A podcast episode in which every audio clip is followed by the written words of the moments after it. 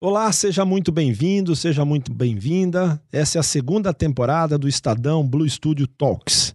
O Estadão Blue Studio Talks é uma realização do Estadão Blue Studio com produção da Dami Filmes.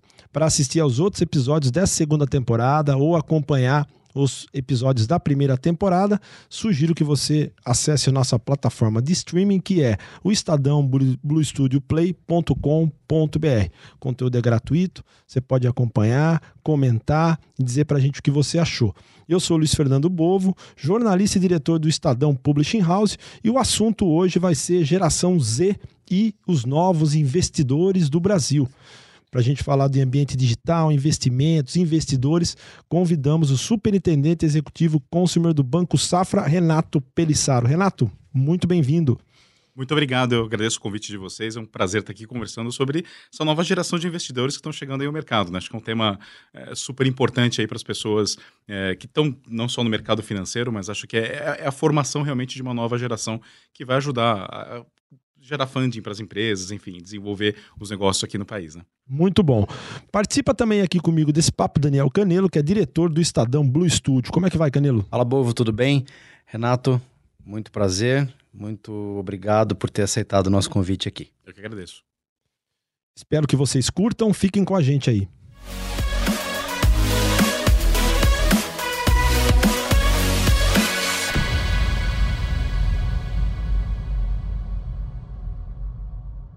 Renato Pelissaro, que é superintendente executivo consumer do Banco Safra. Renato, eu queria começar aqui falando é, sobre a geração Z, né? Geração Z é aquela que já nasceu no ambiente digital, no mundo completamente digital. É, acredite, existe gente assim, né? A gente que nasceu antes aqui está nessa transição digital, mas tem a galera que já nasceu no mundo é, digital, de celular, de, de computador. Como é que é para um banco tradicional, como o Banco Safra, é, essa adaptação para se relacionar com esse novo, com esse eh, novo público de investidor, né? Como é que é isso? Olha, Vovô, é, é, uma, é, uma, é uma jornada, eu diria, que de transformação muito interessante muito rica. Acho que é um, verdadeiramente um privilégio poder fazer parte de uma jornada que nem essa, num banco que tem 180 anos de tradição né, e tem investimentos que estão sendo feitos exatamente para poder construir essa relação com esse público que já é, como você bem descreveu, já nasceu nesse ambiente mais digital. E eu acho que um aspecto que é interessante de, de comentar, uh, quando a gente pensa em público de perfil digital, a gente normalmente pensa muito na questão do canal, né, do canal de relacionamento, né, o aplicativo, é o site, né, ao invés da relação com, com, com o gerente quando na verdade as dimensões do relacionamento desse público com o banco elas mudam em, em diversas, diversas frentes. O canal, evidentemente, é uma dessas eh, frentes importantes. A gente tem investido muito em atualizar, melhorar a questão de fluxos, deixar mais intuitivo, mais fácil, né, para que esse consumidor possa se autosservir, que é a forma que ele prefere se relacionar, é acessar os outros canais mais presenciais ou relacionamento com o gerente para as coisas mais específicas, mas se prefere se autosservir na maior parte das situações. Mas vai além disso. Né, vai numa questão até, por exemplo, da forma como ele, ele enxerga risco, como ele percebe os produtos de investimento esse é um público que normalmente tem um apetite a risco muito maior. Né, e que se informa também de formas muito diferentes. É, tipicamente, quando a gente compara, por exemplo, com geração X, né, que são as pessoas aí com 40, 60 anos de idade, essas pessoas elas buscam muita informação no gerente, né, para poder entender quais as melhores opções, quais alternativas para composição de carteira.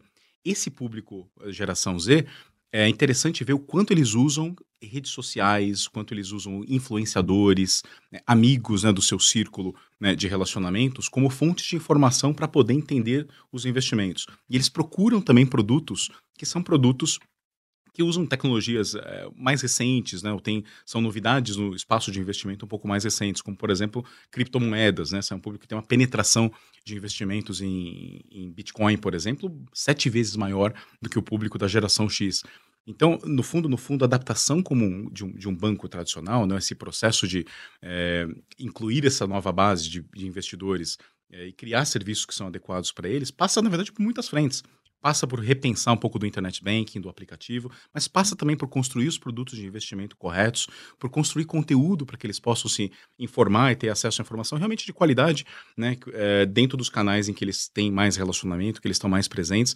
Então é realmente um repensar da jornada como um todo. É, tem sido uma, uma experiência, acho que muito bacana participar desse, desse processo de construção lá no banco. Você falou dessa coisa das redes sociais, né? Como esse, esse público se relaciona com as redes sociais e como eles ouvem muito a voz dos, dos influenciadores. É, como é que vocês trabalham com isso, né? É, com essa porque pelo que eu entendi é você é, estar presente onde eles estão presentes, né? Atendê-los nos produtos que eles querem. Então, se é um público mais que tem mais apetite a risco, ter produtos que sejam mais arriscados ali para atendê-los. É, é, um, é um público que fala com outro canal, então você tem que estar presente naqueles canais e que também ouvem outras vozes além do gerente do banco. Então, como é que vocês se adaptaram para levar essa informação para eles, né? Para trazê-los para dentro do banco? É, acho que.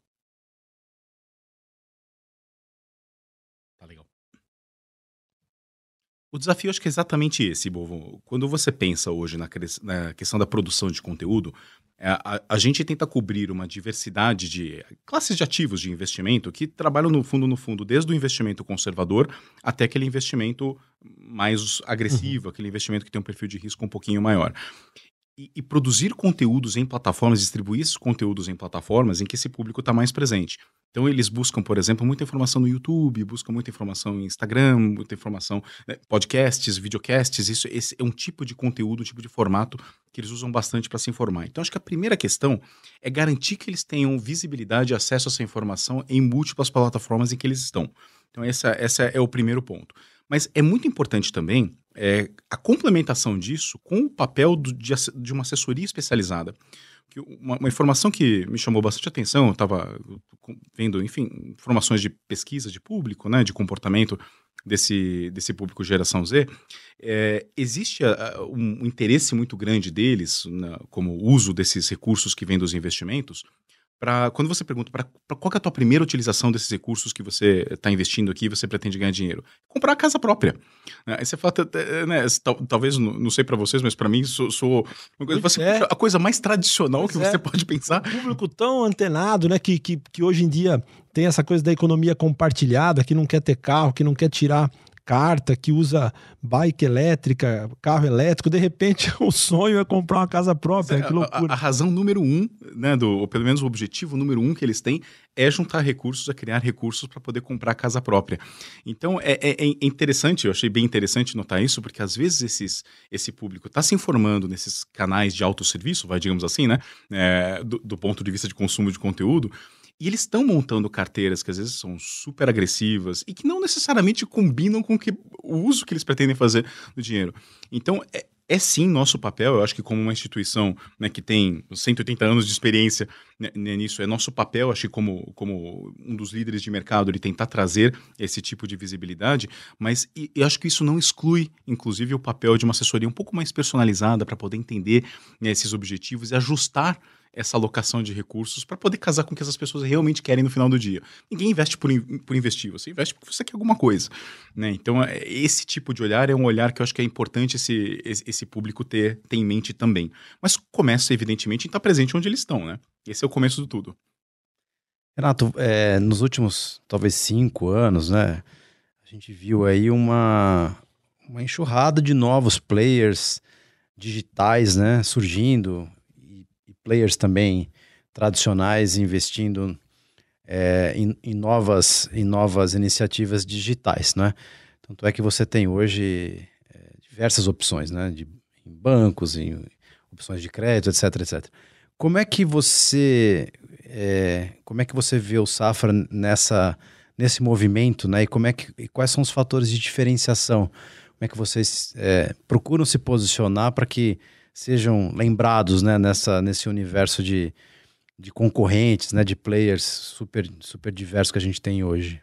o, o, esse mercado de serviços financeiros é talvez uma das indústrias mais competitivas é, que temos hoje no mercado. Teve, teve realmente uma profusão de startups, né, de, de investimentos, de, de grandes fundos aplicando em novas ideias, em novas empresas que é, na maioria das vezes eles tentaram endereçar espaços específicos.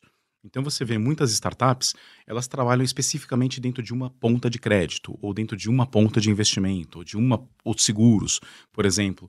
é, eu acho que os bancos tradicionais, eles são bancos que eles têm um portfólio grande né, de, de, de serviços. O Safra vende seguro, crédito privado, crédito pessoal, cartão de crédito, investimento. Tem, você tem uma gama de serviços é, oferecidos para o cliente que ele é naturalmente complexo. Né? Então, para a gente, esse processo é um processo de tentar harmonizar essa oferta toda, né? pensando em experiências mais digitais para que esses clientes possam se servir, né? que sejam experiências modernas, experiências que sejam bastante intuitivas, né? que o cliente se sinta, é, sinta facilidade no processo de, de compreender os detalhes da oferta, po possa fazer a contratação, possa fazer o fluxo de ponta a ponta em ambiente digital, mas dentro de uma gama de serviços realmente bastante ampla. Eu vejo de forma muito positiva, na verdade, a entrada desse, desses investimentos e desses players, porque eu acho que ajuda a trazer trazer competição, ajuda a trazer inovação para o setor. Eu acho que é super positivo para o mercado e para o consumidor é, que haja essa, essa competição intensa dentro dos serviços financeiros. E acho que para o SAFA e para os bancos, os grandes bancos né, tradicionais, é, os investimentos que foram feitos na melhoria de experiência dos clientes ao longo dos tempos, do, desses últimos anos, ele é um reflexo exatamente da, né, dessa, dessa demanda dos consumidores e da, da, chegada desses novos players que forçou também um pouco desse movimento de subir a régua, né? De subir a, a qualidade uh, dos serviços prestados. E eu acho que a gente tem sido muito bem sucedido nisso. Quando a gente olha hoje feedback dos, dos consumidores, né? Em relação à experiência do app, aos processos, eles veem com, muito valor essa questão de você ter o autosserviço, essa combinação, né? Entre você ter o autosserviço quando você quer, né? Para as coisas do dia a dia, que você não quer depender de alguém para poder fazer, mas ter também o outro lado da moeda, ter também assessoria, ter também um especialista para poder conversar quando você quer falar de algum assunto importante como é o dinheiro, né? As pessoas batalham muito né, para acumular seu patrimônio, querem investir, querem contar com alguém especializado para poder dar essa assessoria. O Safra ele, ele tenta exatamente combinar esses dois mundos. Né? Você ter uma plataforma tecnológica moderna que faz uso das melhores novidades e tecnologias aí do mercado, mas tem também esse olhar do especialista, né, das pessoas que conhecem profundamente esses espaços né, de, de, de investimento diferentes para poder olhar e para aquela tua realidade fazer uma, uma recomendação mais realmente customizada, que vai mais ao encontro do que você precisa. Acho que esse é um pouco do, do, do espaço que o, o Safra constrói para si dentro do mercado hoje. Acho que o apetite a risco dessa geração ele é proporcional ao, ao apetite de informação, né? Que eles têm. Por isso que eu acho que muitas vezes é, a informação não vai se ele não vai conseguir resolver a informação simplesmente nos canais, ele vai ter que falar com alguém, né? Porque acho que ele quer ir mais fundo, ele quer aprofundar, e aí que vocês entram com esses especialistas que conversam com as pessoas, né? É, o, o, mercado ele é um mercado que ele se sofisticou demais ao longo do, ao longo do tempo. Né? As, as, as opções e a diversidade que você tem hoje de produtos de investimento, ela é gigantesca. Né? Então, a, a, disponibilidade de informação também é muito grande para esse público da geração Z. Eles conseguem encontrar informação sobre quase tudo. Né? Mas tem primeiro uma questão, obviamente, de credibilidade. Não necessariamente essa informação que está disponível aí tem a credibilidade. Né? Assim, é, tem, evidentemente, programas como, como o nosso aqui que tá, estão participando, é, que tem, obviamente, uma, uma um, um, investimento e tem um cuidado né, é, editorial de garantir a qualidade da informação, que é muito importante e, são realmente uma, uma informação crível para que essas pessoas pessoas possam se basear e tomar suas decisões, mas tem eh, conteúdos também que são de, de, qualidade mais duvidosa. E separar o joio do trigo nem sempre é, é trivial, né? Em época de fake news, de hum. fake, né? A gente tem que tomar muito cuidado primeiro com a seleção dessa, da, da informação que está aí disponível para você poder se informar e tomar suas decisões. Acho que esse, esse é um primeiro aspecto. E o segundo o, o, o, especialista ele te ajuda a trazer um pouco a navegar nesse cenário de complexidade que existe hoje. Né? Entre tantas opções, entre literalmente centenas, milhares de opções né, que você tem hoje no mercado, o que, que faz mais sentido né, para aquele, aquele perfil? A tecnologia pode ajudar a fechar um pouco as opções, mas às vezes tem muito le uma leitura que é sutil, né? Um olhar eh, realmente que é de olhar um pouco mais as nuances, né? Do que está acontecendo no contexto do país, o contexto até político que influencia, evidentemente, resultados de, de investimentos, né? Os objetivos daquela pessoa, que eu acho que esse olhar que um especialista pode trazer, ele ainda tem um papel muito único, né? Principalmente no cenário de tantas opções como a gente tem hoje.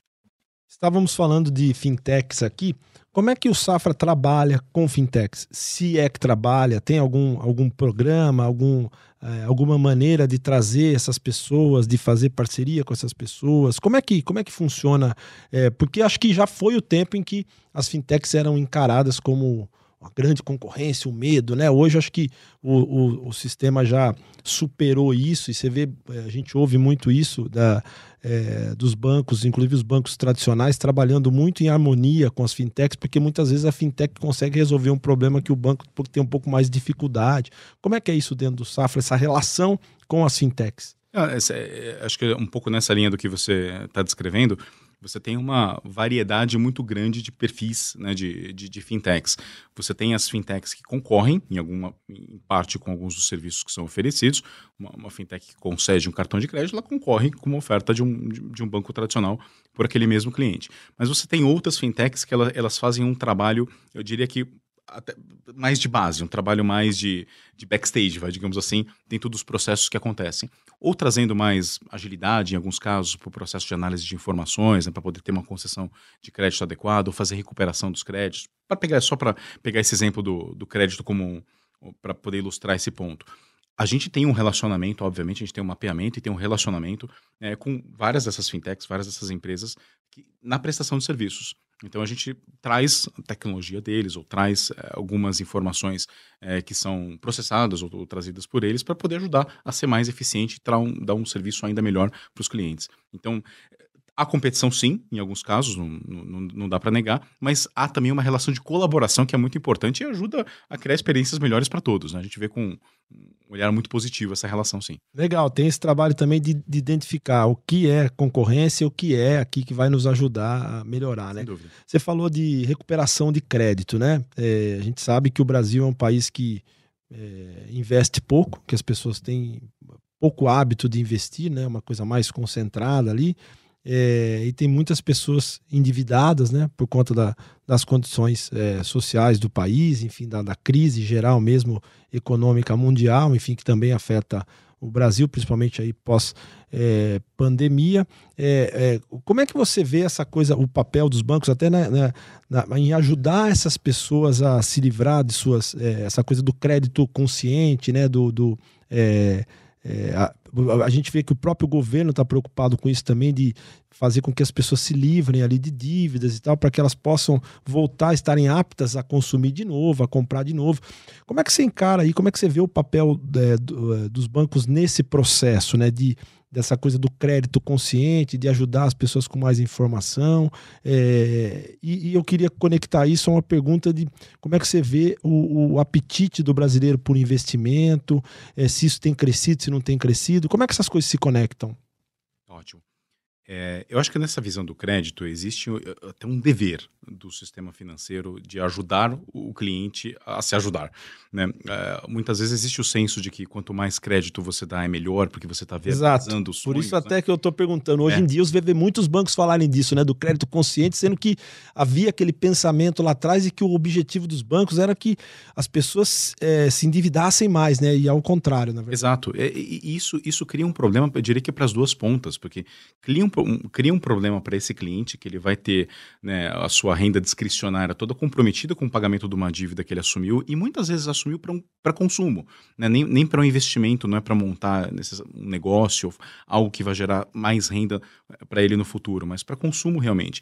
E aí você acaba criando uma situação terrível para essas pessoas que ficam é, realmente com basicamente toda a renda delas comprometida e tendo muita dificuldade em honrar esse compromisso. E é um problema para o banco também, porque evidentemente o banco tem né, a receber esses valores de volta para poder ter um negócio sustentável, um negócio que, que para de pé do ponto de vista de rentabilidade.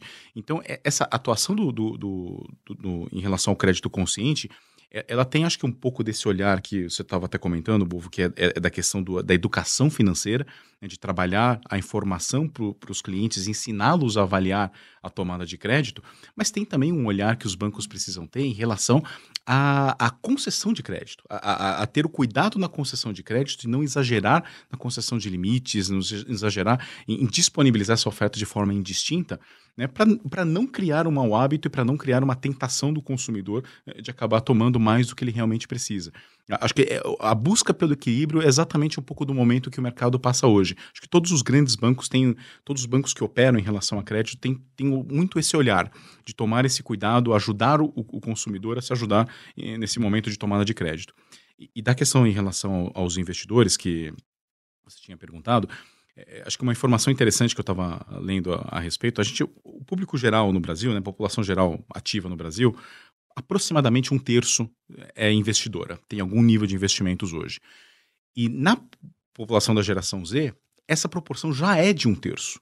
Né? E por que, que, eu digo que já é? Porque é uma, uma população que está chegando agora. Nova, né? Está chegando agora ao mercado, está começando a, a, ganhar renda, começando a construir patrimônio para poder investir. Então, mostra, acho que, uma sinalização interessante dessa consciência de juntar dinheiro, fazer os investimentos, construir um patrimônio né, em cima, não só o consumo, mas construir um patrimônio que vai garantir uma condição de vida melhor para ela para frente. Óbvio que os, os níveis de investimento são menores, né? Estão começando a sua, a, sua, a sua vida financeira ainda, né? Mas é uma população que já está olhando bastante para isso. Então eu acho que tem um, uma sinalização muito boa, pensando aqui no futuro, de formação de uma nova base de clientes que tem já um pouco mais, eh, talvez embutido, um pouco mais desenvolvido esse senso né, de que é importante eh, fazer esse, eh, economizar, né, poupar e, e fazer os investimentos para poder construir patrimônio ao longo do tempo. Renato, você citou aqui educação financeira, né, como um mecanismo, né, de, de diminuição de risco até do lado do banco e de conscientização do, do lado do consumidor final. Que tipo de ferramenta de comunicação ou de estratégia de comunicação vocês utilizam hoje para prover é, educação financeira, principalmente para essa galera nova, vou chamar de nova, né, que está vindo para o Safra agora, depois da digitalização é, mais forte do, do banco? Olha, pegando na, naqueles dois pontos que eu tinha, que eu tinha comentado, né? Um mecanismo, evidentemente, é, é, a própria concessão. A gente toma muito esse cuidado, a gente faz uma concessão bastante criteriosa e com, e, e com volumes de, de, de, de, limite, que a gente, vai, a gente observa o comportamento do consumidor. Conforme ele demonstra responsabilidade, ele tem né, os seus valores aumentados. Isso é feito com, de forma realmente muito criteriosa no banco. Acho que esse, esse é um dos pilares que eu estava comentando. O segundo pilar, que acho que é, é da, da, produção de conteúdo, é indicar realmente, é pegar pela mão, né, e criar um pouco mais esse senso é, de, de entendimento de como olhar, né, como se planejar financeiramente, a gente tem uma série, uma produção realmente bastante extensa. A gente tem inclusive cursos né, que são de, de educação financeira que foram feitas pela, pela equipe do Safra, né, que são disponibilizados para a população dentro do, nosso, dentro do nosso site, são disponibilizados também via programas de CRM. Então, quando a gente identifica que existe a necessidade, a gente manda proativamente né, informações a respeito para os consumidores para educá-los no processo. Então, a gente tenta trabalhar um pouco nesses dois, esses dois pilares, né? A informação e, e, o, e o cuidado na concessão para poder ter uma relação saudável com a nossa base. A gente fala muito de geração Z, mas imagino que a geração Z do Brasil, a geração Z de outros países, é, a gente perceba diferenças aqui. A gente estava falando um pouco sobre sua experiência internacional. É, você percebe diferença entre, por exemplo, a geração Z norte-americana da geração Z brasileira, é, tirando, obviamente, a, a questão é, social aí, né? É, você percebe que os hábitos são diferentes? Como é que você avalia essa, essa, essa se há alguma discrepância aqui ou não? Olha, há, há algumas diferenças, mas muito em função até do próprio contexto é, macroeconômico, é, da, e, e da, eu diria que até do, da, da, forma como essas, essas gerações estão chegando ao mercado. Eu vou, eu vou pegar alguns exemplos que acho para deixar um pouco mais tangível o que eu estou querendo dizer aqui para vocês. É, no caso da, do, dos Estados Unidos, ah, tipicamente as taxas de juros são muito mais baixas, né? As taxas de juros do, do Banco Central Americano, do Fed, uhum. elas, são, elas atuam em patamares muito mais baixos de, de, de remuneração do que no Brasil, né? que tem que pagar um premium para poder atrair mais eh, dinheiro e mais financiamento dos, do, dos investidores. Isso cria um senso no Brasil né, de favorecimento um pouco mais dos investimentos um pouco mais conservadores de renda fixa, porque eles têm uma, uma rentabilidade um pouco maior. Né? Então, quando você olha hoje a distribuição de investimentos na população brasileira, como um todo, e isso se aplica também à geração Z, ela tende a ser um pouco mais concentrada em investimentos de renda fixa do que renda variável, do que ações, do que produtos que têm é, um nível de risco um pouquinho maior do que nos Estados Unidos. Nos Estados Unidos, naturalmente, para conseguir retornos melhores, para conseguir algum ganho em cima da inflação, esses investidores precisam naturalmente ir mais para a renda variável, precisam tomar um risco um pouco maior eh, via crédito privado, via compra de ações, via mesmo fundos eh, multimercado, do que tipicamente no Brasil. Então, é, é, uma, é, é, uma, é uma relação muito mais, uma situação muito mais eh, relacionada ao ambiente macroeconômico que você tem, tem nos países, mas que começa a criar uma cultura de investimentos diferente desde o começo. Né? Desde o princípio, essa geração de novos investidores que vai chegando já vai se ambientando e já vai entendendo que a dinâmica do mercado para conseguir né, ter retornos superiores à inflação, você precisa é, se adaptar um pouco nessa, né, né, nessa forma de operar. Esse é um cenário. Você tem um outro cenário também, que, que aí é mais comportamental, né? É, quando você pega em alguns mercados mais maduros, é muito comum as pessoas saírem de casa muito cedo. Né? Elas saem para poder fazer faculdade, né? e normalmente já com alguma dívida associada a isso também bastante importante. Então você tem uma, um, mercado de financiamento, né? de, com prazos muito longos, né? com taxas baixas, que também muda a dinâmica né, de, de, de, de, de poupança dessa, dessas populações mais jovens a partir desse momento. Né? Eles, eles passam a ter que é, ter uma vida independente da família muito cedo. No Brasil, as pessoas ficam normalmente em, morando na casa dos pais até um período um pouco mais avançado do que tipicamente se vê fora do país. Tem um apoio da, do núcleo familiar um pouco maior também em função disso. E tem dinâmicas de ganho no mercado, no, no mercado profissional também um pouco diferente. Então, assim, tem variações. Eu diria que é elas são menos em função é, do perfil da geração Z em si, acho que do, do, ponto de vista comportamental que a gente vê né, em pesquisas de fora, é, as preferências né, por busca de canais de informação, por forma de olhar é, e, e, e opções, escolhas de vida, elas são até bastante parecidas, mas esse, a forma como esse, o mercado acaba moldando as escolhas, ela, ela, ela, ela acaba influenciando, evidentemente, como essa geração Z vê investimentos nesses outros mercados. Né? A geração Z norte-americana também tem apetite a risco, então, né? É, isso pelo menos se mantém é igual à geração Z brasileira, né? Só para você ter uma, uma, uma, ideia, quando você olha hoje no todo da população, não, não só na geração Z, né? Mas no todo da população americana, aproximadamente 60% do, do, do portfólio de investimentos, na média, ele acaba sendo concentrado em renda variável. Essa é uma proporção muito superior do que a gente tem né, aqui no Brasil, uma proporção muito menor do que isso aqui.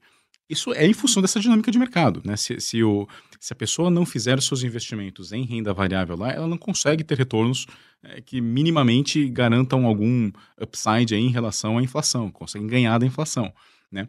Numa dinâmica, no momento como a gente está hoje, né? Você tem aí uma, uma, taxa de juros relativamente alta, né? Você consegue um rendimento interessante, às vezes com um ganho real sobre a inflação bom, com risco muito baixo, né? Então isso deprime um pouco a opção pelo, pelo mercado pela ação de renda variável. Isso tem momentos também, tem momentos em que cai aqui no Brasil e aí você tem estímulos maiores para que a população procure a bolsa, procure é, outros momentos. É, é, a flutuação, eu diria que ela acaba sendo muito maior é, no mercado como o Brasil do que acaba sendo talvez em outros países um pouco mais desenvolvidos. Nós recebemos aqui no Estadão é, Blue Studio Talks também a diretora de comunicação da B3, que foi um papo também sensacional sobre investimentos. Sugiro que você que acompanha a gente aqui depois assista também é, a conversa com a diretora de comunicação da B3, se você tem interesse em investimentos, em, em, em tecnologia. E, e ela estava falando sobre é, o avanço né, que, que, que, ocorreu aqui no Brasil, na, é, principalmente em relação tanto à tecnologia quanto a produtos, variedade de produtos financeiros, possibilidade hoje de você comprar ações de fora, aqui, e essa coisa de é, índices, né, de, de, de, a possibilidade de você é, ETFs, enfim, tem uma grande variedade de produtos financeiros hoje e você vê um movimento também da B3 no sentido de levar informação à, à, é, à população, aos, aos investidores. Você acha que essa, que, que, é, essa variedade de produtos financeiros hoje também favorece um pouco essa, essa coisa da geração estar mais apta a, a riscos? Ou você acha que é, é os bancos e as, as, os, as, casas de investimento perceberam essa, esse apetite a risco e trouxeram aqui mais produtos para essa geração? O que, que você acha que veio primeiro aí? É, acho que é, é, realmente uma combinação de vários fatores né, no final do dia. Eu acho que você tem uma população que, pela quantidade de, de informação disponível, né, é, ele consegue ter visibilidade de mais alternativas. Né, essa, o próprio mercado foi se sofisticando ao longo do tempo e criando essas alternativas todas. E aí você, come, e você começou a ter corretoras. Né? A gente tem um, uma, uma corretora lá que é uma das líderes de mercado né, com uma variedade de opções de investimento enorme né, para os nossos clientes. O, o cliente consegue operar né, as suas, as suas uh, compras de ações, compras de, de, de papéis, de BDRs, né, assim, com muita facilidade. Isso, essa acessibilidade, vai, digamos assim, a esses serviços também ajuda que as pessoas experimentem mais, que tenham né, menos aversão, né, fiquem menos dependentes simplesmente uh, do, dos, dos, modelos mais tradicionais que existiam no passado. Então, eu acho que o, o mercado se sofisticou porque as pessoas também né, tinham interesse né, e começaram a ter mais acesso a essas informações. Isso gerou também mais experimentação. Então, um ciclo que acaba se, é, se retroalimentando, né? Mas, sem dúvida, hoje tem muito mais é, diversidade de opções do que existia no passado, não, não resta a menor, menor dúvida disso. A impressão que dá é que a galera já meio que nasce sabendo agora um pouco da, do que existe, né? Porque o mercado financeiro sempre foi mais fechado nesse sentido. As terminologias são, são próprias, né? Os jargões que vocês usam e nem percebem às vezes, é, é, claramente é, é, do mundo de vocês e tal, né? Então a impressão que dá é que esse pessoal já, já conhece melhor essas opções, né? Você vê dessa forma também, ou seja, é, esse novo investidor, ele entra já conhecendo melhor do universo dos investimentos do que um pessoal na década passada, talvez? Eu diria que ele tem mais autonomia nesse processo de aprendizado. Um pouco por conta disso que a gente estava tava conversando mais no, começo aqui do papo, ele, ele, como ele encontra muito mais informação hoje, né, na internet principalmente, né, em mídias sociais, ele consegue encontrar muita informação sobre diferentes temas, ele se educa mais e ele já parte de um, de um nível um pouco mais avançado. O que, o que tem, é, talvez, uma cuidado aqui dessa, dessa história é, é do, é da, do, da, falsa, da falsa percepção de que ele sabe o suficiente para operar em algumas situações.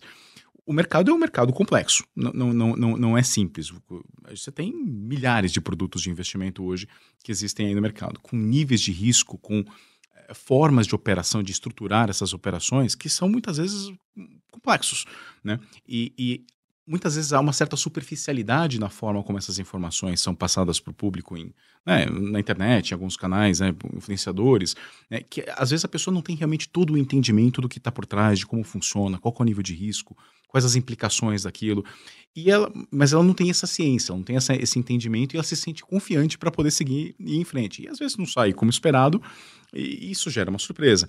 Então, é por isso que a gente trabalha muito né, lá no Safra com esse senso de a gente produz conteúdo para poder informar as pessoas, cumprir esse papel né, de, de educar, de abrir os olhos para todas as opções que tem, porque é importante que a pessoa entenda isso, mas é importante ter a complementação do trabalho de um especialista em cima disso.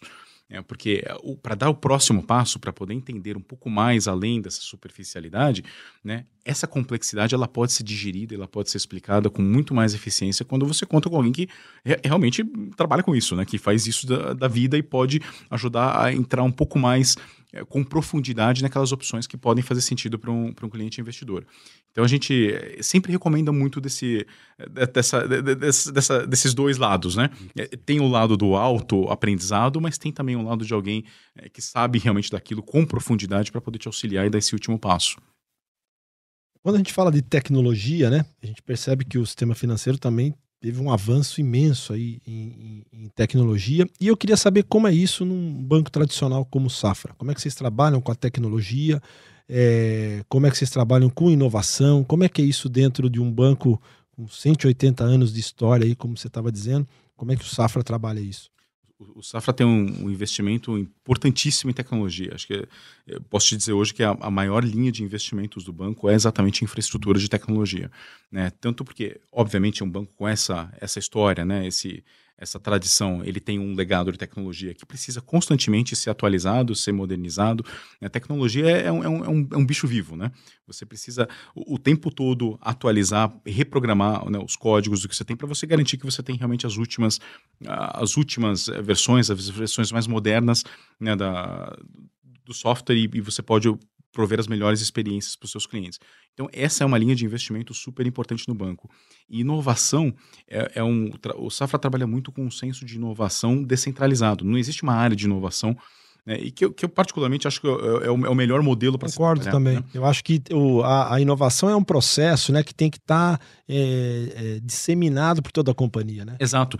E, e, e inovação aqui, até não só no sentido de, de tecnologia em si, a inovação tecnológica ela é um pedaço, obviamente, dessa história. Mas tem inovações, às vezes, em processo, tem inovação né, em, em, em formas de operar que trazem ganhos importantes para o cliente, que trazem mais eficiência, uma experiência mais limpa, né, menos é, burocrática de fazer as coisas que, que, são tão importantes quanto você garantir que você está usando né, o último software ou a última tecnologia né, que saiu dentro do, de uma área. A gente, a gente olha para isso em todas as áreas. Todas as áreas têm esse olhar para como a gente pode fazer melhor o que a gente faz hoje e como a gente mapeia as oportunidades que estão surgindo no mercado para poder incorporar o que traz de valor, o que cria realmente é, oportunidades melhores para os nossos clientes. Esse, esse é, um, é um desafio e um olhar constante que a gente tem no banco. Como é que você avalia o Open Finance, né? Que é esse programa que fez há um ano agora, eu acho, né? É, como é que você acha que isso ajudou, não ajudou? Que pontos positivos, negativos você vê desse processo que foi implementado aqui no Brasil?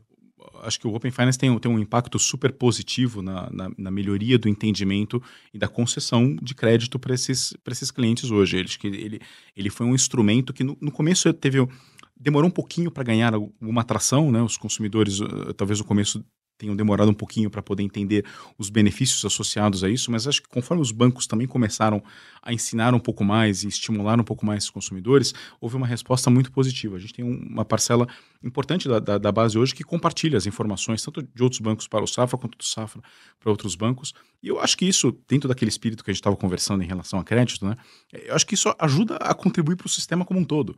Né? Você dá visibilidade àqueles clientes que já têm um histórico em outro banco, que não tem com você, para poder acelerar essa curva de aprendizado né, desse, desse banco novo em relação ao que, que você já fez no passado, o que, que você já tomou, você pagou bem, para poder te dar um, um produto a preços mais baixos, para poder você ter uma taxa melhor porque eu, eu, eu, aprendo que você tem um bom comportamento que eu não conhecia, mas que você tem no mercado. Então é um instrumento muito poderoso né, para poder melhorar a concessão, a eficiência da concessão de crédito para esses clientes. E ajuda a trazer um pouco dessa, dessa integração. Né? Tem outras etapas do Open Finance que ainda vem pela frente, mas acho que essa primeira relacionada a crédito, a gente já vê um impacto muito positivo.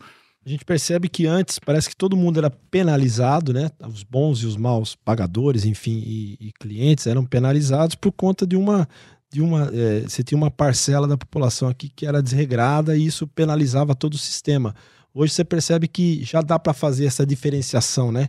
Quem é um bom cliente, um bom pagador, quem tem mais consciência na tomada de crédito pode ter condições melhores do que outros, né? Isso facilita muito o trabalho, né? É, é exatamente esse o espírito. Assim, se você já tem um histórico e, e, e esse banco que está te recebendo como um cliente novo, você está começando o relacionamento do zero, né? Ele não tem esse histórico construído.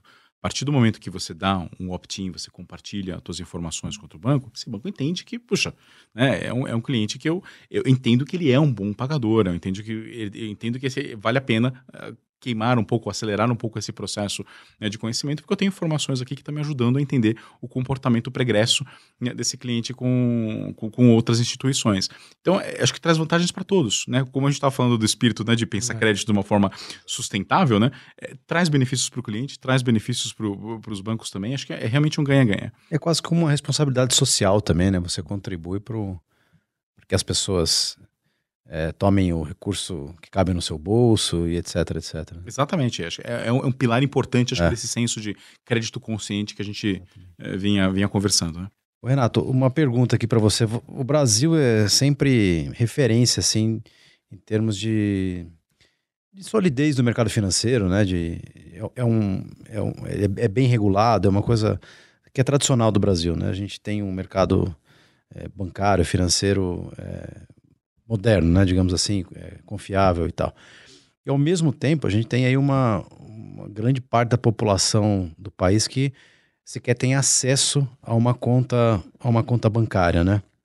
Parece uma, uma dicotomia, assim, né? Como é que você, como é que você enxerga é, esse tema e, e, como é que você vê o, os bancos, né, atuando para que para que as pessoas tenham mais acesso à, à própria rede bancária? É, a gente tem um, um, a gente tem um país que tem uma desigualdade muito grande. Infelizmente, esse é, esse, esse é um desafio social mais do que específico do, do, sistema financeiro. Isso acabou deixando realmente um contingente grande da população que ainda está em processo de se bancarizar. É, acho que tem uma série de medidas que foram tomadas aqui, tanto pelos reguladores, né, tanto pelo Banco Central quanto pelas instituições financeiras, para tentar favorecer isso. Então, hoje, por exemplo, uma das, das regras, todos os bancos devem oferecer uma conta gratuita, né, que você tem uma movimentação, você tem um pacote de serviços né, que eles não, não, não têm tarifação para que possam ser, ser realizadas. é, é uma forma de trazer essa população, de permitir que essa população possa passar a ter serviços sem ter, sem ser onerada né, para uma utilização realmente um pouco mais simples. Conforme você cresce a tua utilização, né, você tem, você passa a fazer uma, a partir de uma quantidade maior de saques, por exemplo, você vai tomar um crédito, você vai fazer investimento. Aí tem pacotes de tarifas que passam a se adequar um pouco mais, que vão trazer um nível de serviço que é mais compatível com aquela realidade. Mas para aquele público que está numa faixa realmente um pouco mais é, básica de, de, de utilização, está começando esse processo, você tem hoje, por exemplo, todas as instituições financeiras tem, são obrigadas regulamentalmente, é, por conta da regulamentação, a fazer uma oferta como essa. Então, é um processo que ajuda, que ajuda a favorecer isso. Né? A disseminação né, do, de, de produtos também que são produtos de crédito, mas são produtos também de pagamento, como o cartão, por exemplo, né? Cartão de crédito é um meio de pagamento e é um instrumento de crédito também, né? é, esse se disseminou bastante também na, no uso da população. Você tem uma, uma, uma, digitalização do processo de pagamento que antes era muito concentrado em papel moeda, em dinheiro, e as pessoas hoje pa passam a pagar muito mais por um, um, instrumento que nem esse. Isso ajuda também a criar uma relação com uma instituição bancária, com, ajuda a criar um pouco desse histórico né, de crédito, de dar acesso a outros produtos. Então, assim, é, é, é, tem etapas. Acho que tem etapas, tem um processo evolutivo que nós temos pela frente a gente vê um crescimento da, da bancarização aqui no país. Existem barreiras sociais, sem dúvida nenhuma, para que isso seja universalizado, mas a gente vê um crescimento e vê um, a, a, população caminhando nessa direção. Acho que tem um avanço importante nessa. Você falou de cartão de crédito, né? Da, da popularização maior. E, acho que Pix também é um outro super exemplo, né? Sem dúvida. É uma coisa que bombou rapidamente no país, né? Meu filho João Paulo comprar alguma coisa, tá? Fala, papai tá sem carteira, tá aquele migué de pai, né? Uhum. não, papai, você pode pagar com Pix em três anos. Né? Olha precisa da carteira, precisa só do celular, né? É, exatamente. Então acho que é importante, né? Esse tipo de é, mostra que é, assim, as tecnologias também repercutem rapidamente na, na população, né? Ah, eu tanto acho que tanto no setor financeiro quanto em, se for pegar no, no próprio comércio, né? A, o advento do social commerce, por exemplo, né, das pessoas começarem a vender antes por, né, por Facebook, né, agora por, pelo próprio WhatsApp, né, isso traz uma, uma inclusão, né, entre aspas, aqui é, desse de um contingente de empreendedores que antes não tinha dinheiro para montar um aplicativo, para montar um site de e-commerce, né, traz um contingente grande que passa até contar com novos canais, novas oportunidades de abordar sua, sua base de clientes, de prospectar, fazer novas vendas. Né? Então tem um processo é, que é resultante desse crescimento do acesso à tecnologia que ele beneficia a todos, né? tanto na bancarização quanto no, no estímulo das vendas, em conseguir eh, gerar mais renda, né? que acho que é um processo muito positivo para o país como um todo. Né? Legal. Quando a gente fala de pandemia, né, a pandemia acelerou o processo de digitalização das empresas, né, de todos os setores. É, todo mundo foi afetado por isso, né? Não, acho que teve um setor que, que ficou livre é, de, desse, desse efeito colateral da pandemia. E, obviamente, que isso também afetou o sistema financeiro, os bancos. É, e também eu acho que acelerou um pouco a bancarização das pessoas, né? Porque teve um movimento aí de é, na hora de, de, de, pagar os benefícios sociais né, que, o, que o governo implementou, que as pessoas tiveram a possibilidade de ir para os bancos, né, quem não estava nos bancos. É, como é que foi para o banco esse, essa, esse processo da pandemia? Cê, imagino que já, o banco já estava preparado, né, já estava digitalmente preparado, mas qual foi o impacto disso para vocês? É, em que sentido? Onde foi mais sentido? Como é que foi esse, essa pandemia para o Safra? Olha, o, o Safra ele, ele particularmente acaba não entrando tão diretamente na questão da concessão dos benefícios, o, o Safra tipicamente acaba trabalhando com um público né, de, um, de um nível de renda um pouco mais alto, é um, é um cliente mais de perfil investidor, então ele tem uma, ele tem uma, uma, uma, dinâmica que foi afetada de forma diferente, talvez, uhum. pela, pela pandemia. O que, o que mudou bastante, acho que para a gente, além da forma do próprio banco trabalhar, né? A gente teve forçadamente, assim como todo mundo, né?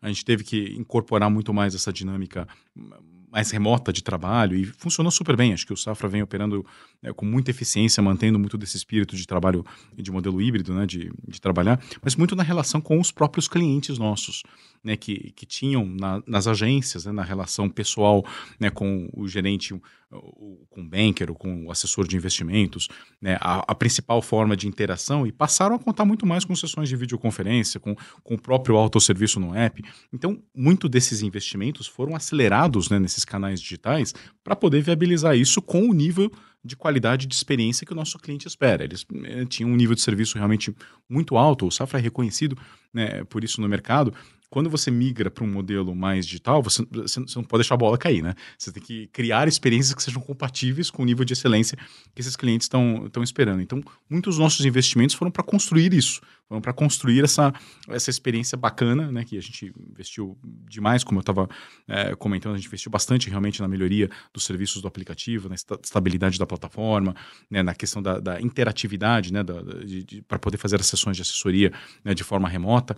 E esses são ganhos que eu acho que são ganhos que ficam para sempre né, no banco. São, são realmente conquistas é, que são institucionalizadas, um serviço só para a pandemia, mas trouxeram uma relação melhor e mais, mais eficiente com os nossos clientes para é, daqui para diante, com certeza, vai mudar a forma de relacionar com esses clientes. Então, acho que foram conquistas bem importantes. M menos pelo lado da concessão dos benefícios, mas mais nesse, nessa relação com o cliente. E você estava falando agora sobre essa, essa relação com os clientes, né? Obviamente com os clientes de, de, de com poder aquisitivo maior.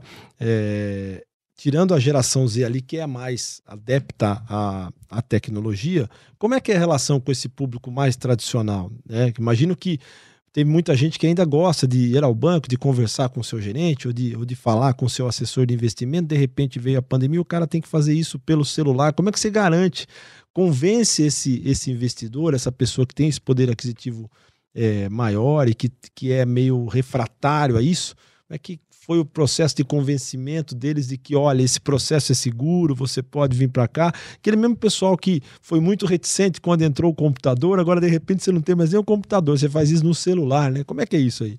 É, a, a forma como a gente pensa e estrutura a nossa oferta de serviços é muito para casar com a necessidade do cliente mais do que a gente, o que a gente gostaria ou que a gente imagina que, que seria feito.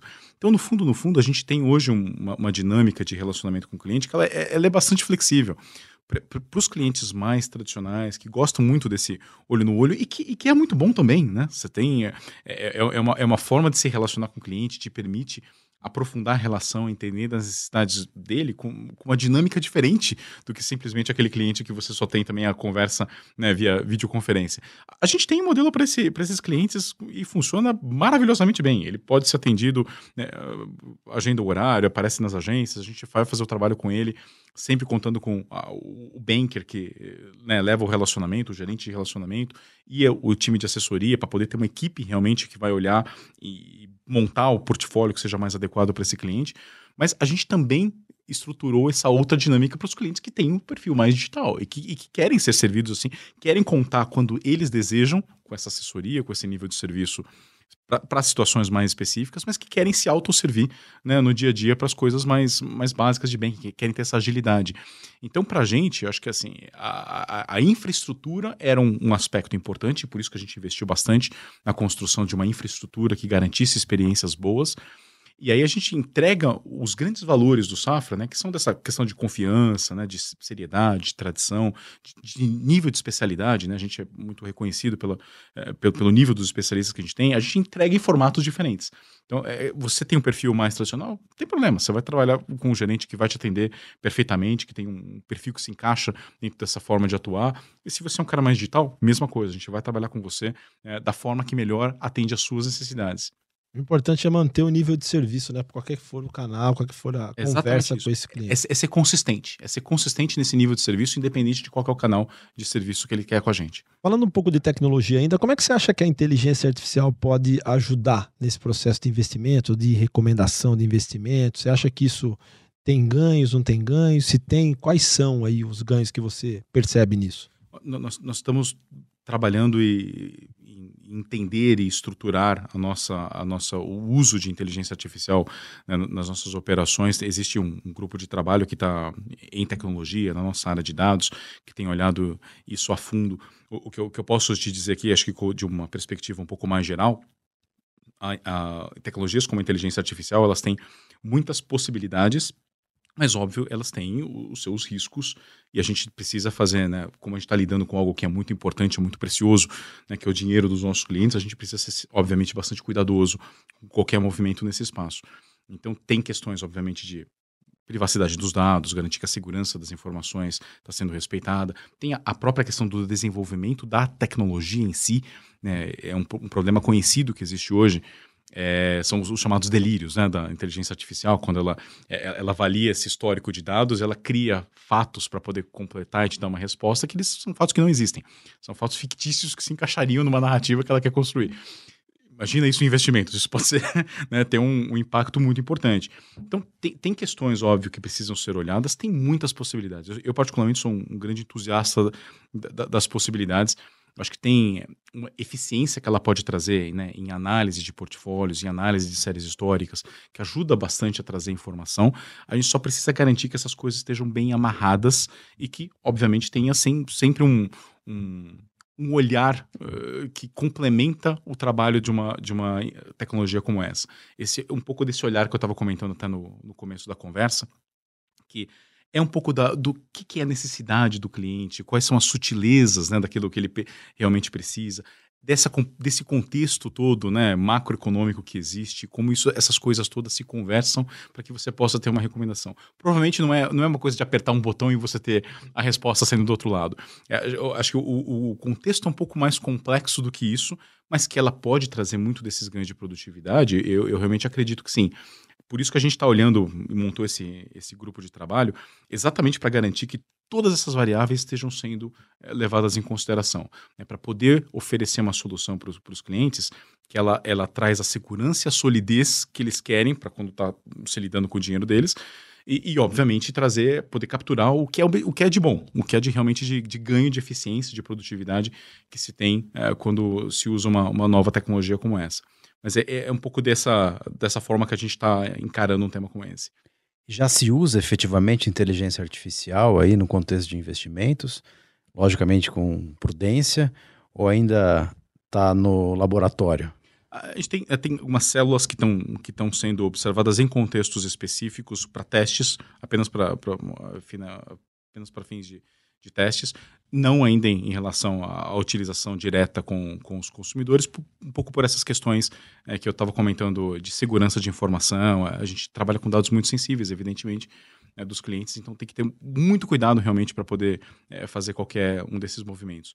É, o que tem um impacto positivo, sim, né, a gente vê no mercado acionário, as empresas que trabalham né, com a, uma NVIDIA, né, que trabalha com os processadores, né, tem tido ganhos muito, muito expressivos né, de valorização.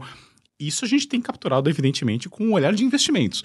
Né? Então, o nosso, nossos especialistas que trabalham na composição das, das carteiras, na gestão né, dos fundos, eles estão atentos, evidentemente, às oportunidades que esse tipo de, é, tipo de situação leva. Mas na aplicação, no dia a dia, a gente tem concentrado os esforços nesses testes e no desenho dessa, dessa plataforma para poder fazer uma entrada realmente é, segura e eficiente do, da, do, do, uso dessas tecnologias. É, tem que ser muito cauteloso com isso, né? Senão a gente. Sim. sim.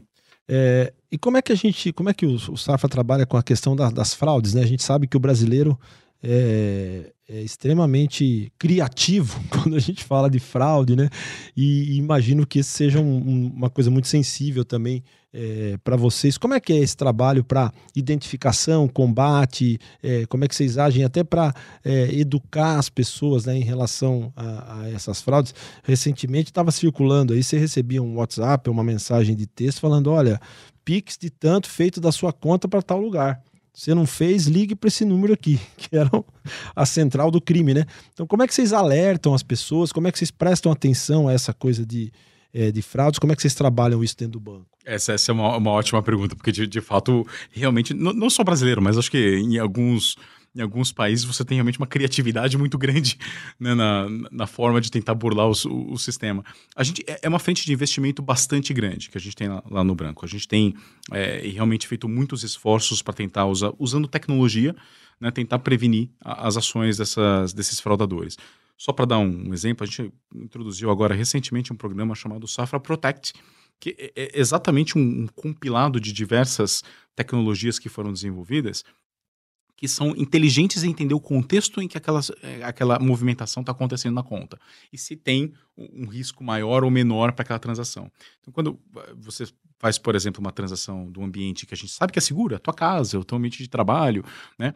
A, gente diminui algumas barreiras para poder viabilizar uma experiência melhor, uma experiência mais simples né, para esse cliente. Se é num ambiente diferente, a gente pede biometria, a gente faz uma verificação por biometria para poder garantir né, que tem uma, uma, um nível de segurança maior para aquela transação obviamente, entender todos os padrões de movimentação do cliente é fundamental para você poder entender o que, que, que, é comportamento natural esperado daquele cliente né, em situações e o que, que, tá, que, começa a fugir do padrão e cria realmente um risco de que essa. está, tá sob risco de que essa conta esteja sendo fraudada, tomada por alguém. Então, esse tipo de investimento que o, que o Safra está fazendo é para tentar conciliar, no fundo, no fundo, o melhor de dois mundos. Assim, é como eu cria uma experiência para esse cliente que seja uma experiência agradável de movimentação da conta, porque eu posso colocar N barreiras, né? Várias barreiras para você, para garantir que você não está sendo fraudado, mas a tua experiência de utilização vai ser horrível, né? Você vai ter que passar por validações e mais validações, né? E manda SMS, faz biometria. Eu posso colocar 15 camadas de, de validação lá, a experiência vai ficar muito comprometida. Né? E ao mesmo tempo, se você também não faz, você não tem esse investimento em segurança, a experiência fica fantástica, mas o teu risco, a exposição fica gigantesca. Então, no fundo, no fundo, é uma grande é, é, um, é um grande equilíbrio aqui que a gente tenta encontrar de, e a tecnologia é a grande chave para poder fazer isso acontecer.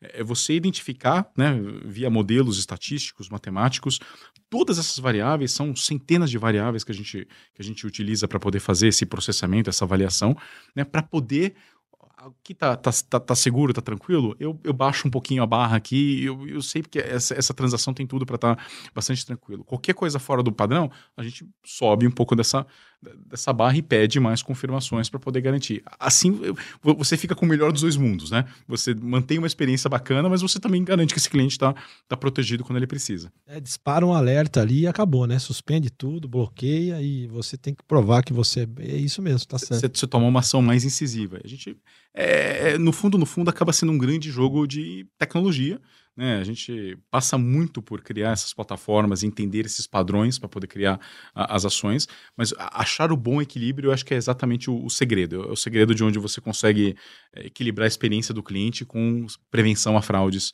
no banco. Né? E, e, falando um pouco do cenário macroeconômico, você acha que o Brasil ainda é, um, é, um, é interessante quando a gente pensa em investimentos é, de estrangeiros? Você acha que o o, o Brasil hoje está apto a receber isso mais do que estava antes? Como é que você vê essa coisa macroeconômica?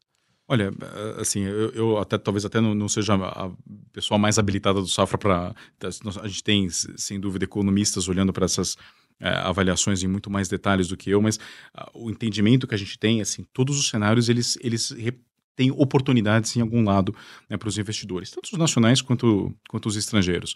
Né? O que ela muda é a classe de ativos que, eh, dentro de um determinado contexto, você você vai, você vai alocar mais taticamente no curto prazo. É, a, a, tua alocação, pensando no médio prazo, ela tem muito a ver com o teu apetite de risco. É o quanto você está a fim de tomar, né, de ter volatilidade nos teus investimentos subindo e descendo, né, mais ou menos ao longo do tempo. Mas tem ações táticas de curto prazo que elas são respostas a essas flutuações, as oportunidades mais imediatas que, que surgem. No fundo, no fundo, o Brasil tem oportunidades, tem oportunidade sempre. Uhum. Né? Se você tiver bem assessorado, você tiver com alguém que está tá te ajudando a enxergar isso, você consegue capturar, obviamente, melhor esses movimentos. Né? Então, tem oportunidade sim, seguramente. É, até aproveito e deixo um, um convite para os nossos uh, telespectadores aqui, os nossos ouvintes, né, o, que estão acompanhando aqui o programa, é, conhecerem um pouco mais disso, né, e buscarem um, nossos assessores até para poder conversar um pouco mais sobre essas oportunidades que o contexto atual tem. É, mas é, é, é, um cenário, evidentemente, sempre, que está sempre em mutação. Né? Você precisa, não existe uma, uma única desenho de carteira, um único desenho de portfólio que vai servir para sempre. Ele precisa sempre ser olhado, repensado, estudado, avaliado dentro do contexto geral que está acontecendo do, dos grandes movimentos econômicos. Bom, a gente cai aqui no começo da conversa que era essa coisa de você estar bem assessorado, né? Exatamente Ouvir, isso. conversar é, com gente que entenda o que está acontecendo no mundo e que possa te mostrar o melhor caminho ali. Quando a gente pensa em futuro, futuro dos investimentos, para onde você acha que a gente está indo? Daqui a, sei lá, 5, 10 anos, é, como é que você vê esse mercado, esse mundo, é, quando a gente olha para o futuro, né? Quando essa geração Z nem for geração Z mais, né? Quando meu filho de três anos é. for, for tiver investindo. Onde aqui, ele vai meter o dinheiro dele, né? Eu, eu acho que assim, no, no, é engraçado porque acho que retoma exatamente um pouco do até do, do tema central da nossa conversa, né? Quando essa geração Z com esse nível de, de, de, penetração de investimentos que já tem hoje, mas estiver madura né, no mercado, estiver realmente já no seu, no seu auge profissional, né, daqui uma, duas décadas talvez, né, é, a gente sem dúvida nenhuma vai ter uma massa de investidores com um perfil diferente é, do, do, perfil dominante que existe hoje. Por conta de todos esses fatores que acho que a gente está tá discutindo aqui, né? São pessoas que se informam de forma diferente, que uh, têm apetite de risco de forma diferente, né? tem uma relação com a instituição financeira também é, diferente. Então, acho que isso tudo tende a criar um, um, um, cenário de, de transformação, de mudança, que é muito rico, acho que é muito interessante. Acho que as instituições que estiverem acompanhando isso e fazendo as mudanças, como a gente tem né, tentado fazer, é, vão, poder se, vão poder tirar proveito e se posicionar muito bem dentro desse contexto de mercado para frente. Acho que vai ser serão anos muito interessantes aqui para o mercado financeiro, conforme a gente for ganhando mais desse, desse, desse corpo, dessa população crescendo aqui na nossa, nossa base. Né? É, porque do ritmo que vai aqui, em 10 anos a coisa mudou completamente, né? Tem, tem... É por conta desse, desse apetite, né? E aí, com mais gente com, indo para as rendas variáveis, e tal, é mais dinheiro para as empresas, é um sistema também mais sólido, né? Mais crescimento econômico, enfim. As perspectivas são boas, então. Você não, não tenha dúvida, gera esse investimento, né? Esse investimento em ações é investimento que ele, ele financia o crescimento do país. Ele financia as, as empresas, financia a, a criação de novos novos empregos né, para a população. É, acho que é, é, um movimento extremamente. Ter um mercado financeiro bem desenvolvido é extremamente importante, extremamente saudável para qualquer país. Então, é, acho que eu vejo com muito bons olhos esse processo que a gente tem passado. Acho que vai ser bastante rico e positivo para o país. Muito bom. Renato Pelissaro, que é superintendente executivo de consumer do Banco Safra. Renato, muito obrigado pela conversa. Eu que agradeço, foi um prazer conversar com vocês.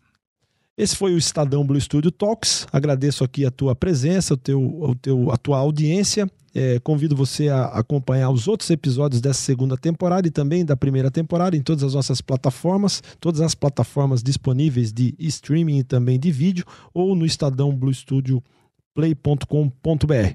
Obrigado e até a próxima.